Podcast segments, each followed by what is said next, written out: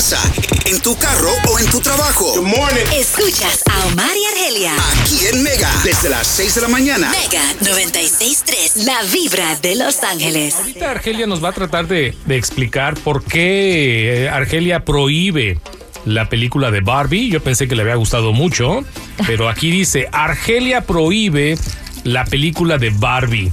Blasphemy. Sí, pero les tengo la pregunta del día. La pregunta del día se trata de comida, de la cocina. En Estados Unidos, ¿qué cocina es la más popular? ¿La italiana? ¿La china? ¿La japonesa? Uy, ¿La peruana? Que es Oh. riquísima la peruana. ¿qué tal la cubana? También. También la cubana. o la mexicana. En Estados Unidos, la cocina más popular. Participa, la, la encuesta la tenemos en, eh, las redes sociales de Mega 963 Ahí para que participes y más adelante damos la respuesta. Mi querida Argelia, ahora sí, déjate pongo mi canción, que para mí es la canción del año. You got some explaining to do. ¿Por qué has prohibido la película, Argelia? O, o lo estoy entendiendo mal. Well, let me tell you something.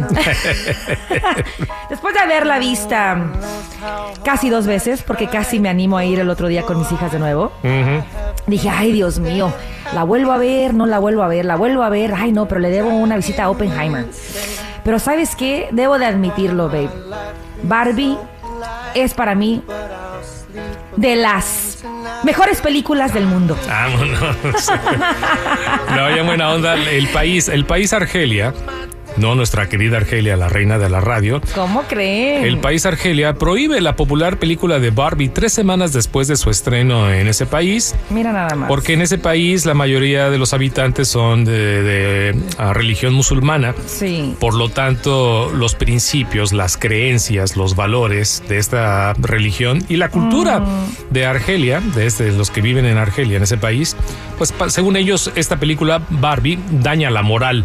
Eso, fíjate, eso es lo que a mí me saca de onda. Yo entiendo que cada religión tiene sus creencias y eso siempre se va a respetar, ¿verdad? Y cultural también. Sabemos que la creencia y religión musulmana, pues es, es una religión muy estricta, por lo que hemos escuchado. Pero en cuestión de dañar la moral, ahí es donde yo me estanco. O sea, ¿en qué momento Barbie, lo que- lo- los que hemos visto la peli, y tú también, Omar, puedes opinar, y los que la han visto en el show, Nene también la vio. ¿En qué momento Barbie, esta peli, daña la moral? Where? How? When? Why? Sí, sí, porque no deja de ser una película, una película de Barbie. Entiendo que Eh, los yeah. mensajes son subliminales o cada quien lo- los agarra de, a- a- los interpreta a su manera, pero yo estoy de acuerdo con lo que dice la directora, la, la señora Greta, Greta Gerwig. Gerwig, que dice, eh, vean la película como una película graciosa. Exactly. Dejen a un lado cualquier eh, ideología, cualquier politiquería, lo que tú- déjenlo a un lado y traten de ver la película como lo que es. Sense of humor, Es el mundo de. Barbie, yeah. Sense of humor. Hay que tener un sentido de humor. Yeah. Y disfruten cuando sale mi querido Ryan Gosling. Yo para mí, mi amor, Ah. te digo una cosa. Échamela. Yo para mí que el mensaje de la, de la- del empoderamiento de la mujer con el discurso de nuestra queridísima América Ferrera, yo para mí que eso es lo que quizás Para les afecta, porque acuérdense cómo tratan a la mujer por aquellos rumbos, ¿no? Sí. Entonces, ese, o sea, estamos hablando de un papelazo que empodera a las niñas, a las juventud y a las mamás cuarentonas como yo. Por ahí va la cosa. Yo creo que por ahí va. ¿Sufren de calambres? Chicos, ¿sufren de calambres, de cramps? Am, A veces. Yo como, yo como mucha banana, entonces yo creo que por eso no me da. Only every Ah. 28 days. Why? Why are you asking? Bueno, este jugador de béisbol, la recomendación si les da sus cramps Oh. o como él dice, sus craps. what? so let me. What happened to you? Differently. What happened? Just crap. Just a cramp? Oh, just crap. You told me what, what what can you eat to help you make you feel better? Bananas. Eso. Bananas. Monkeys never craps. no, monkey never crap. Yes, they do. Because a monkey every day bananas. Eso. So how many did you have today? Three. Our three. Oh, so you Three. no more no more cramp for you. I need three banana because uh, monkey never claps. Eso, aprendan de los expertos. Aprendan de los expertos. Monkey never crap. You ain't been to the zoo, my friend. Hablando de hijos, hace rato platicando de el mito del hijo del lechero. ¿Por qué sale de.? eh, no, oye, es hijo del lechero. Sí, Resulta que esta broma eh, se origina en los barrios. en los barrios En donde los tenía barrios. que ser, tenía que ser. Cuando uno de los chamacos nomás no se parece ni a la mamá ni al papá. Dices tú, ¿qué onda? ¿Qué onda? Amor, y en aquellos tiempos, pues eran mínimo ocho pelados, o sea, mínimo ocho Mínimo, chilpayates. ¿verdad? Y, había uno que no se parecía a ni uno de los hermanitos, mucho menos Sí. a papá. Se bueno, este brother, ¿qué, qué, qué onda? ¿De y ahí nace. Lo que pasa que le dije a Juanito, investigame dónde nace el hijo del lechero.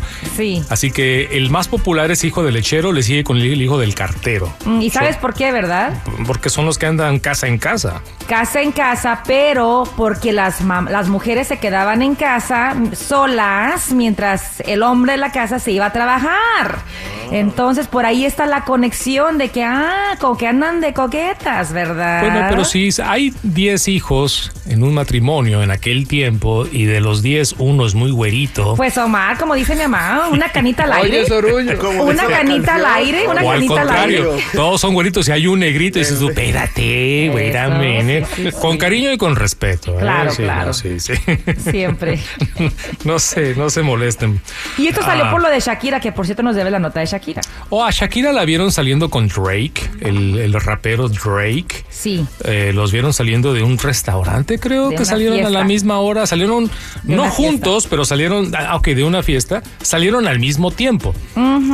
Eso no significa, bueno, pero resulta que para las redes sociales ya Oh, están a punto de casarse. Ay, no. Ya están así. No sabemos si ella fue al concierto de Drake porque sé que estuvo este fin de semana, pero el hecho de que los vieron salir de la misma fiesta, pero tiene razón Omar, no salieron abrazados ni agarrados de la mano, o sea, No. nada que ver. A, a- a ver, chicos, entonces, a ver, Shakira ha andado con Tom Cruise. Yes. Sí. Estuvo con Hamilton. Con, con Hamilton. Con el luego, piloto. Luego con el basquetbolista. Jimmy Y Butler. luego ahora con Drake. ¿Y se le escapa Drake. alguno? Seguramente. el El lechero. lechero. Ay, no, qué Hablando de ah, el- el Shakira, aquí tengo algo que tiene que ver con Piqué, que anda dando consejos, What is he doing? consejos para la educación, pero se las dejo después de las 8, ya cuando los Sí. niños estén en escuela.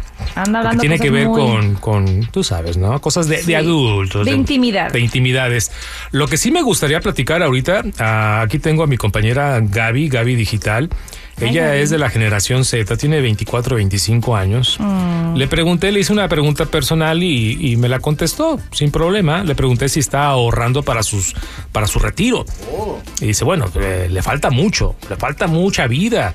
Y me dice que ella sí está ahorrando poquito, pero, pero está ahorrando para, para su retiro. ¡Qué bueno! Sí, lo que pasa good. es que la generación Z, Gen Z, que es la edad más o menos de la compañera Gaby, 24, 25 años, pues tienen una mm, mentalidad diferente a la de uno. Sí. Ellos no están ahorita pensando en un ahorro al futuro, lo poco o lo mucho que tengan se lo gastan en el momento. En el momento, sí. Sí, ah, aquí escuchamos una versión de un chico Gen Z, si está o no ahorrando al futuro. I am not saving for retirement. Why not? I don't think it's uh, in my interest right now. I feel like right now I could be spending on, on uh, a lot more important things, you know, gas, because it's so expensive, um, school that's coming up for me. So I don't think retirement's what I need to be worried about right now. ¿Sabes qué, Ah, amor? ok. Yo entiendo a los chicos Gen Z que Sí. dicen no puedo ahorrar porque la vida es muy cara y los salarios son mínimos Sí. y, y- y luego ahorita están con las marcas y con... Totalmente, es lo que te decía yo hace rato, ¿no? Que yo, a mí yo me rasco la cabeza porque sí, sabemos que los Gen Z tienen otra mentalidad y, y con la inflación, la era que les ha tocado vivir sí es muy injusta, ¿verdad? Es, todo está muy caro. Para empezar una casa eh, ni siquiera pueden hacer un depósito. Pero a mí lo que me sorprende es que a pesar de que ganan poco porque se complica lo del trabajo, ¿cómo le hacen, digo yo, para andar vestidos de marcas de pies a cabeza? Cuando saben que está complicada la cosa. Y, y es eso que acaba de decir el chavo. Prefieren vivir en el hoy. Si van a trabajar lo poco que ganen o mucho que ganen, luego, luego a vivir el momento, a comprarse sus marcas, a viajar, su carro del año. Algo que nosotros, pues ni por aquí nos cruzaba. Ni Bueno. sabíamos lo que era Gucci. Escucha la opinión de los expertos de, de las finanzas. Lo atrasado que está en la generación Z en los ahorros. As Americans got older, more of them felt behind in retirement. So for Gen Z, it was about 30% of them said that they were behind in retirement savings. Well, that number went up for millennials. Bueno, mi recomendación, yo que soy eh, Gen Z a- a- a- al cuadrado, Chavo Ruco. soy chaborruco, sí, les recomiendo un poquito, poquito, un poquito ahí a- al ahorro. Para, Sí. para el futuro, sí se los Sí. recomiendo. Yo sé que el presupuesto es ajustado, lo que ustedes quieran, o quieren vivir el momento, o las marcas, pero si pueden sacar ahí un porcentaje, Sí. se los recomiendo con, con mucho cariño. Yo le recomiendo, cuando yo acepté mi primer trabajo, me dijeron que era el 401k, yo no entendía ni papas. Pero mira, gracias a que la de, la de recursos humanos me explicó, dije, bueno, pues ok, ahí está. Entonces, empezar de si, si, les- si los contratan y ofrecen 401k, que acepten el 401k, porque así ya no tienen que ahorrar de su propio cheque personal. Les voy a recomendar un documental que anoche lo empecé a ver y estoy fascinado con este documental. ¿Cuál es? Se llama Painkiller. Painkiller. Fíjate que he visto promoción de eso. Oh, lo tienes que ver, Argelia. Really? Las farmacéuticas, por Oh. ganar dinero, nos han hecho adictos a las pastillas para el dolor. Siempre se ha dicho eso, pero yo siempre dudaba. Yo decía, ¿cómo puede ser que nos hagan adictos nada más por lucrar, ¿no? Y, y con nuestra salud, en vez de ayudarnos a aliviarnos, ¿no? Bueno, eh, por ahí dicen, no todos los doctores son iguales, pero el doctor quiere que el paciente siga enfermo para que siga regresando Oh y siga un cliente que siga consumiendo, ¿no? Es como Sí. cualquier otra empresa, cualquier otro negocio. Pero tienen que ver eh, Painkiller. Eh, es una serie limitada, tremenda la historia. eh. Oh, I gotta see it. Ya.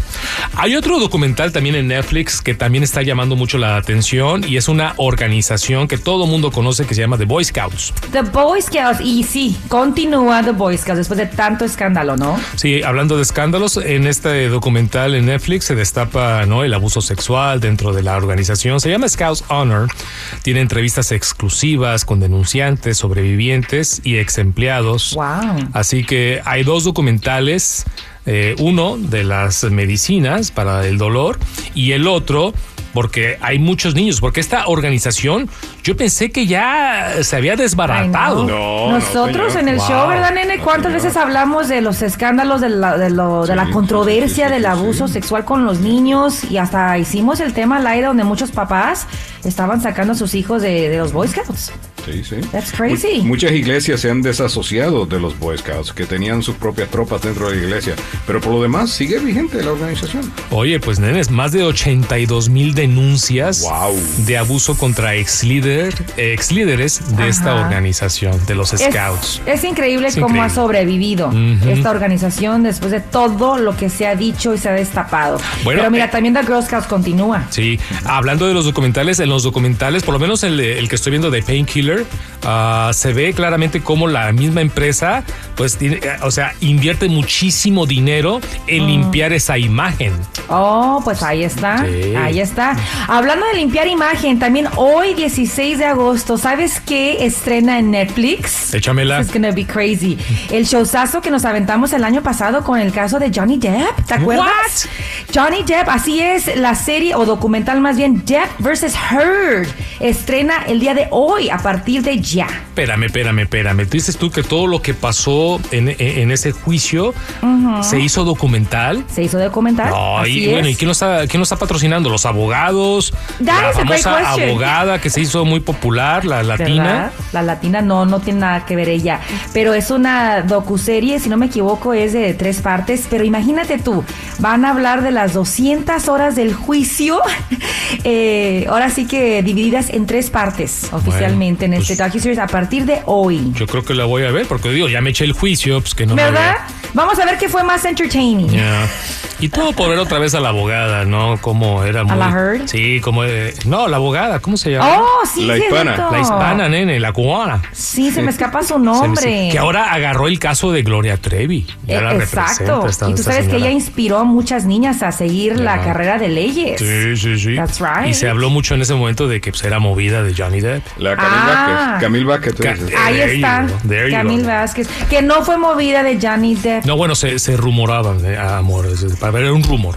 I know. Y la Heard, bien gracias, viviendo en Madrid, en Madrid Sí, España ella, con su ella hija. está feliz, está contenta. Y Johnny Depp con su música tocando la batería.